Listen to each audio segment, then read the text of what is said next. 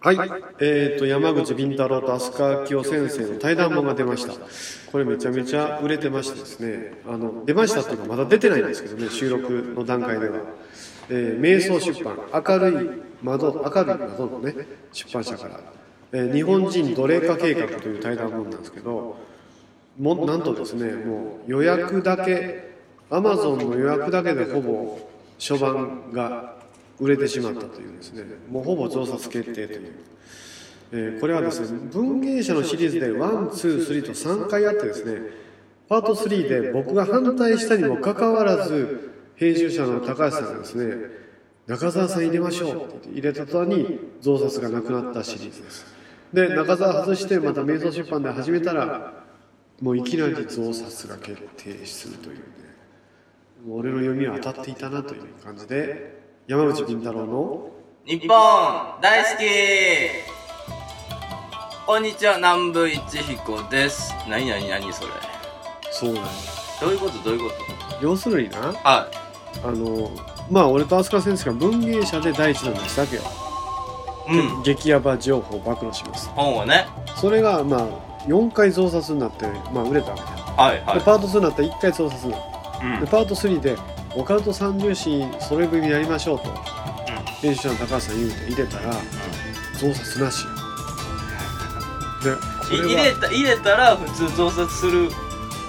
減ったんだ減ったんですねけどまあ、じゃあまあ4釣りから2釣り増刷なしだからまあ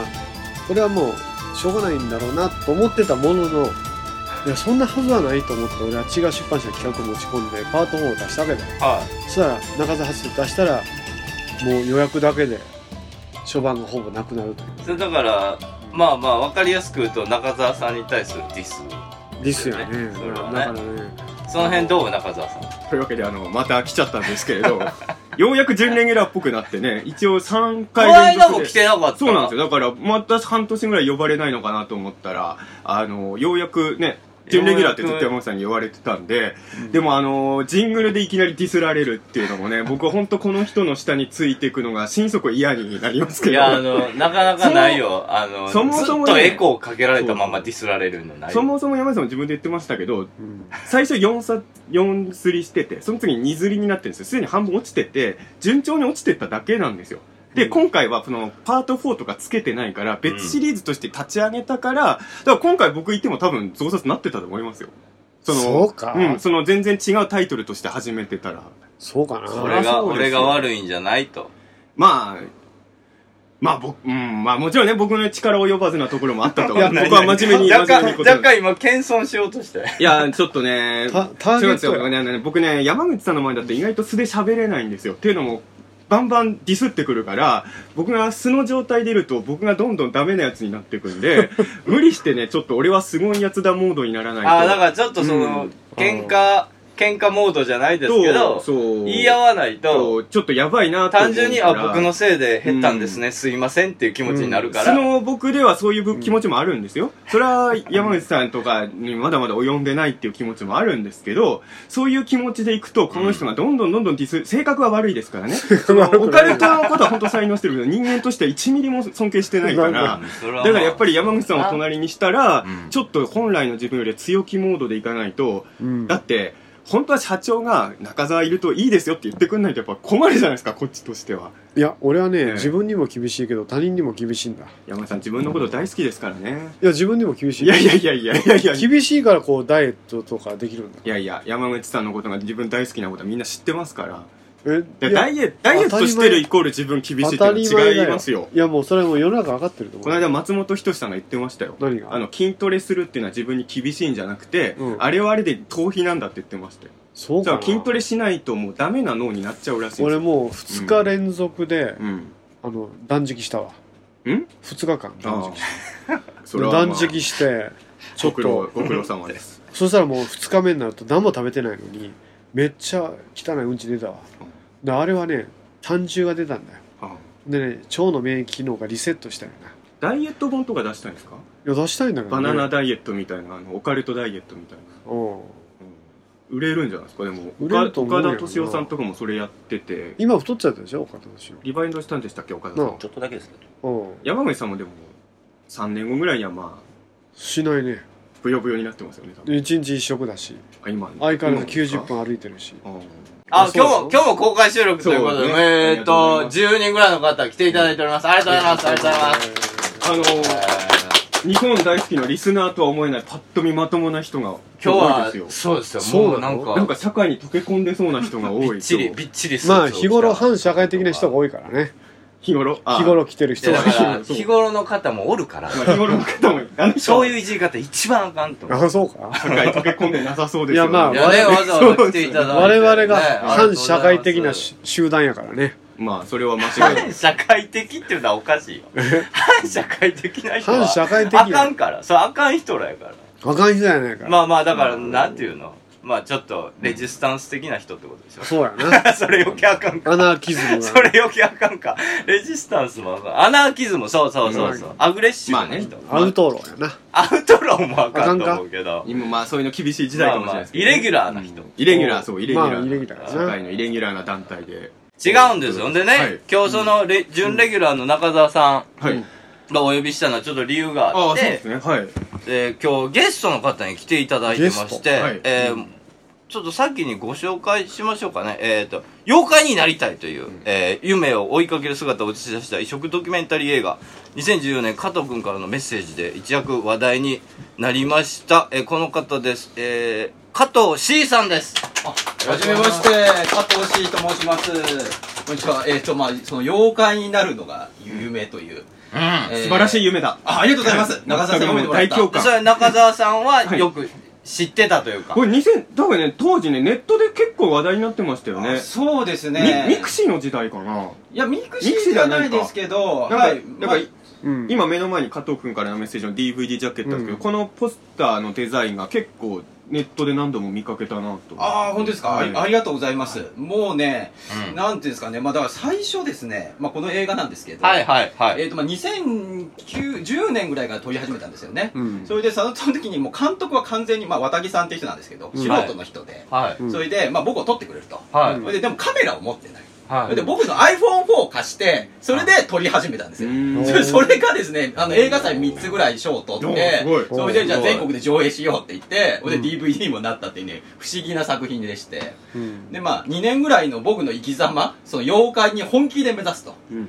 で、僕、大学卒業11年かかってるんですけど、中退して復学して。はいはいで まあ、早稲田卒業しまして、はい。 11年も11大年学かかかかってです。あの、99年、1999年、あの、広末涼子とか、そのそのまま東さんとかうんと同期だったんですよ。へーなんか、それで入学しまして、はいおいで、まあ、それで2年行って、うんおいでちょっとお金がなくなって1回中退しまして、中退これ7年以内なら単位そのままで戻ってこれるんですね。ああそうなんだ、うん。それで32で復学して、34で普通に大学を卒業したと。むちゃくちゃだねあーそう、かなりちょっと特殊な経歴えで。ここ学で部はずっと一緒なのあ、そうですね。あの、第二文学部っていう夜間の、あの、文あ学ああ部。のそれ学部を変えなかったら戻ってこれるんだ単位あ、そうですすね。あの、も戻ってこれる。そのまま単位そのままで。一般単位はそのままた例えばそれれで例えばいやいや俺人間科学部に行きたいってなると、それは一般教教科だけ OK で専門はまた取り直さないといけないとああ、それはちょっと学部によって、まあ、ちょっと細かい違いがあると思うんですけど、おうとりあえずまあ、僕のはまあ、そのままでよくて、で、まあ、一応ね、留年はしてないっていうね、11年かかったけど4年で卒業できたっていうね。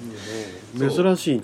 あ、足掛け11年できっちり4年で卒業した。卒業してそれで卒論はどうやって妖怪になるかっていうのを卒業論文を書いてです ねそれで卒業して妖怪を目指しているという感じでありますよく通った ね卒そう業なんですだから教授会でも相手にされずみんな断られまくってですね俺もいや、そううですよ。そうここでは大丈夫ですよ。あここでこはこねの場所ではもう思うここの場所だから存分、あお OK ですかみねんな分かってくださる人たちばっかあありりがとうございいまる。すさっきから言ってることは全部共感できますあ本当ですかねさすがうんうんっていうのは聞いてましたよ僕もう本当にねもう相手にされないもうそうよねとにかく相手にされないですからねいやねこれなんかきっかけは俺も当然知っててロフトの関係者に VTR を見せてもらったのかな俺もうん昔、きっ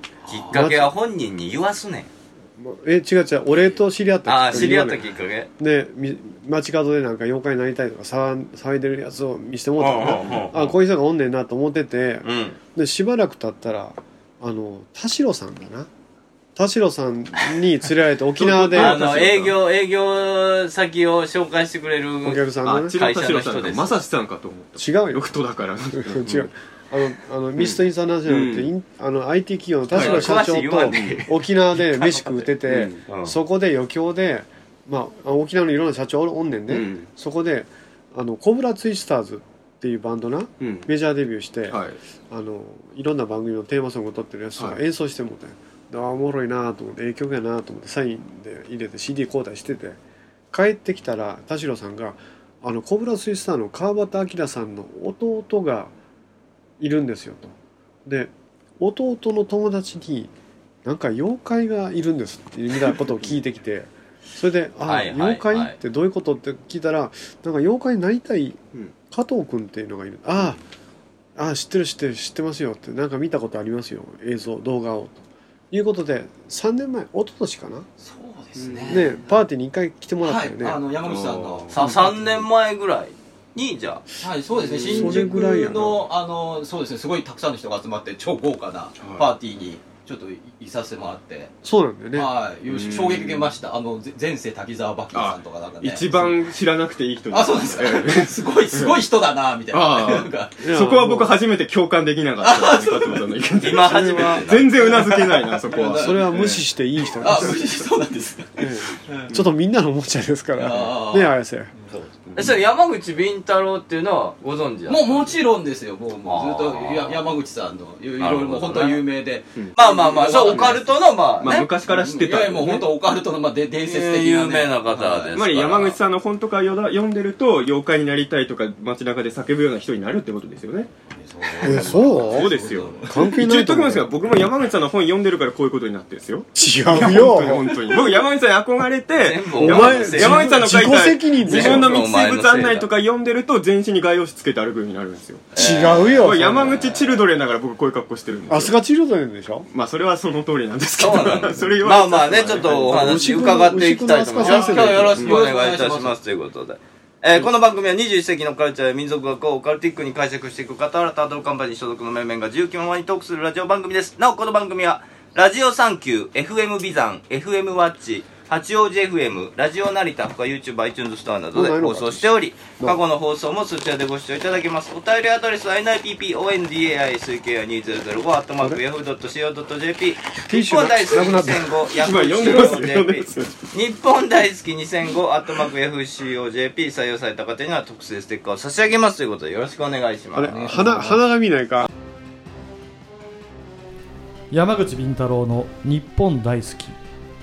よくテレビ局のプロデューサーに言われるんですよね山口さんの事務所って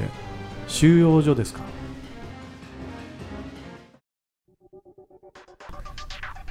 皆さんこんにちは山口敏太郎です弊社が運営するオカルトニュースアトラス世界の UFO ユーマン心霊事件都市伝説陰謀ありとあらゆるとんでも情報不思議情報を網羅しております毎日10件以上のニュースが更新されていますぜひともこのニュースサイトアトラスを検索し毎日読んでください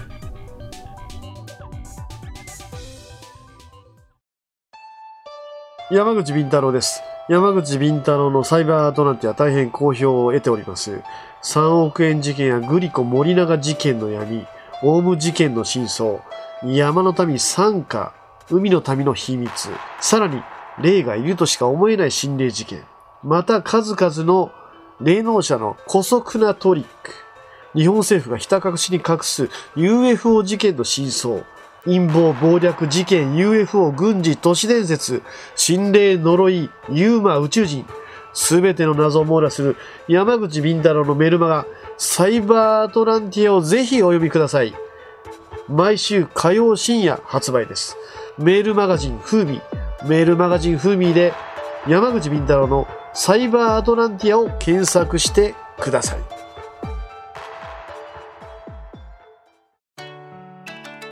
阿波遍路そば美山徳島の観光名所阿波踊り会館の5階で営業中本格的なお蕎麦を味わえるほか蕎麦打ち体験手打ち学校美山も大好評蕎麦を打ちながら友達と知り合える蕎麦コンも毎月開催中電話番号は070-5683-6052阿波遍路そば美山に来てくださいね作家でオカルト研究家の山口敏太郎ですみんな徳島に来たら遍路そばを買うてな肩こり腰痛膝首の痛み体の不調は新橋のゴッドハンド新運動グループへお越しくださいニュー新橋ビル3階健康プラザ新運へどうぞ電話番号0335978755営業時間は10時30分から23時まで新リンパマッサージがおすすめですさあ、ということでね、お話を伺っていこうと思うんですけれども、やっぱり皆さん気になると思うんですけど、なぜその妖怪になりたいっていう、そんなそうですね逆、逆ベム的な考そうえ ですねだから早く人間になりたいの逆でね早く妖怪になりたいごっつい考えとったんじゃんなんでそれ、なんでそれやるめっようにちなゃったの、考えとったよ あえーとですね、まあ、僕岐阜県の山奥で生まれましえてどのあたり岐阜のええなし岩村町ってとこなんですけどえなかはいえなんですねもう俺岐阜にすあ夏住んでたって知ってあるそうなんですか柳ヶ瀬のお化け屋敷やってたからあ本当ですかち ょっと3ヶ月ぐらい住んでたよあそうなんですちょっと岐阜ね遊びに来たかったしょっちゅうはいはいはいはい南部も行ってたし保そう坂なんですねああの保坂じゃない中沢も行ってたしあ本当ですかボロボロやがあってなはいボロボロ屋でしたね。うん、もうボロボロのもうご築60年ぐらいのとこあってあーそこに泊まり込んで、はいえ芝居のえ公演をやったり、この人は映画を作ったりへ僕ら2階で寝てて、山口さん1階で寝てたんですけど、山口さんのいびきが2階までめっちゃいい。え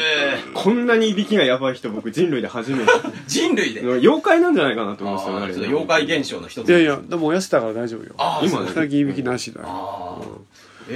ー妖怪で出そうな感じの場所だったんですえかまあでも岐阜で、はえい、えな岐阜ではいはいあそうそうそう、うんそれでですね、うんまあ、岐阜の山奥で生まれまして、もう本当にね、あの、日本昔話に出てくる家みたいな感じなんですよ。ありますよねわらぶき岐阜のの。方ってねそれで、裏とかフクロウとか住んでるみたいな。はいはいえ、実家ってわらぶきなのわらぶきのなんかもう明治ぐらいに出てきた。もう今ね、そこの屋根が崩れちゃって、まあ取り壊されちゃったんですけど。おおそれで、まあ近くに、一番近くの店が、30分ぐらい歩いたところ、駄菓子屋みたいな。うん。遠いね遠いね。アスファルトもないみたいな感じだったんですよ。はいはい。それでそこで生まれて、うんそれでまああのーなんですかね3歳か4歳ぐらいの時に本屋に行ったんですよ、うんそれでね、なんかね買いたい本を間違えて、は水木しげるさんの「妖怪世界編入門」って本を買ってきた、何と間違えたんですかいやそれはね実はね水木しげるので「妖怪クイズ百科事典」っていあうーね、まあちょっと可愛い、あ同じようなやつではあいったやんでもすねよあっちに買ってたら僕は妖怪にねそこまでね本当っすうんえだからあれですね、僕も持ってますよ、どっちも。小どっちも学館から出てたやつですよね。はい。ただその世界編にも怖いじゃないですか絵がまあまあ、確かに。そう絵が綺麗だようんね絵が綺麗でかっこよくて、俺も僕はそれで、そこにね、書いてあったのがね、妖怪は本当にいるっていう感じで書いてあったわけですよ。うんうんおーみたいな。うんそれで、まあやっぱ世界にはね、はいやっぱいるだろうと、そういう妖怪がね、はいいろいろ、ヨナルデ・パズトーリとかさ、うんあの、ドラキュラとか、はいはいなんかいっぱいいるっていうのを書いてあなって、南部以外全員わかってる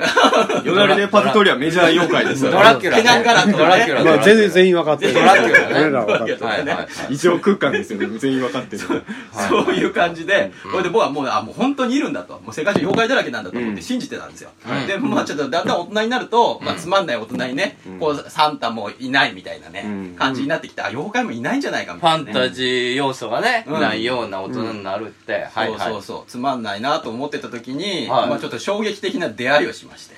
衝撃的な出会い、はいまあ、荒川修作さんというですね、まあちょっと世界的な、まあアーティストで、まあ建築家の方がいまして、はい。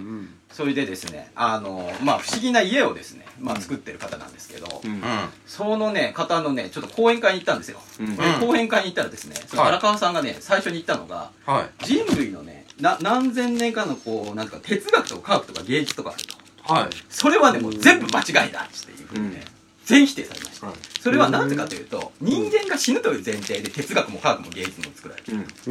んうん、それで私は人間が死ななくなる。そういう街を作りたいって言ってね、巨大な街をね、建設しようとしてたんですよ。うん東京に。うんそれで、勝どき橋とかあるじゃないですか。おお、はい勝どき橋を、こうね、幅をね、ものすごい何百メートルと幅を広くして、その上に巨大な街を建設するみたいなプランを考えていて、